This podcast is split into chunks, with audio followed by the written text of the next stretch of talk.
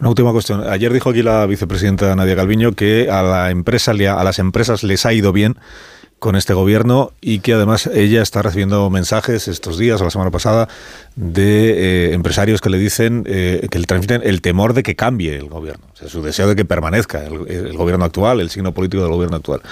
Em, a usted primero, ¿usted cree que a la empresa, a las empresas españolas les ha ido bien con este gobierno y tiene constancia de que haya pues ejecutivos de principales compañías que estén deseando que permanezca el gobierno actual y que no haya cambio? La verdad es que, Carlos, eres, eres un malvado. ¿Yo por qué?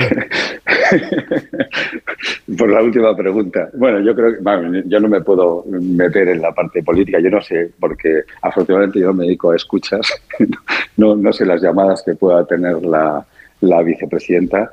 Yo lo único que quiero es un gobierno que genere seguridad jurídica, que genere estabilidad regulatoria, que, que genere calidad de la norma, que genere confianza eso es lo que eh, queremos los empresarios.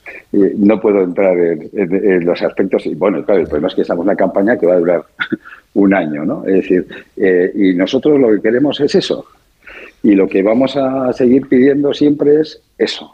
Eh, y bueno, y hoy por hoy, pues la verdad es que estamos viviendo una situación que no puede ser, insisto, de descrédito a la gente que justamente genera esa riqueza, esa creación de empleo, ese pago de impuestos, etcétera. Ayer mismo hemos visto una cosa curiosísima. Eh, eh, va en otro orden, ¿no? Cuando se nos ha hecho la propuesta de los sindicatos, la coletilla final postdata dice, oye, y si no digan lo que y si no dicen lo que yo quiero, vamos a pedir al gobierno que le suba el 15% de los impuestos. Y dices, bueno, pues vale, pues fenomenal, pero si seguimos así, pues volvemos a generar un efecto de inseguridad jurídica con los esos impuestos a la carta, etcétera, etcétera.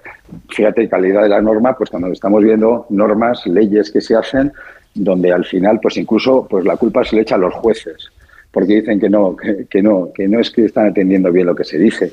Es, que yo creo que, yo lo que pediría es un poco volver a la tranquilidad, eh, volver a la mesura, volver a la moderación y en este país lo que necesitamos dentro de esa alternancia política que pueda estar, desde luego eh, esos parámetros perdona, pero clásicos que hemos tenido que realmente eran los que nos generaban realmente confianza y estabilidad al país. Garamendi, los mejores 45 eh, años. Gracias eh, por hablar con nosotros esta mañana. Antonio Garamendi, el presidente de la Patronal Ciudad. Y que tenga buen día. Muchísimas gracias, Carlos.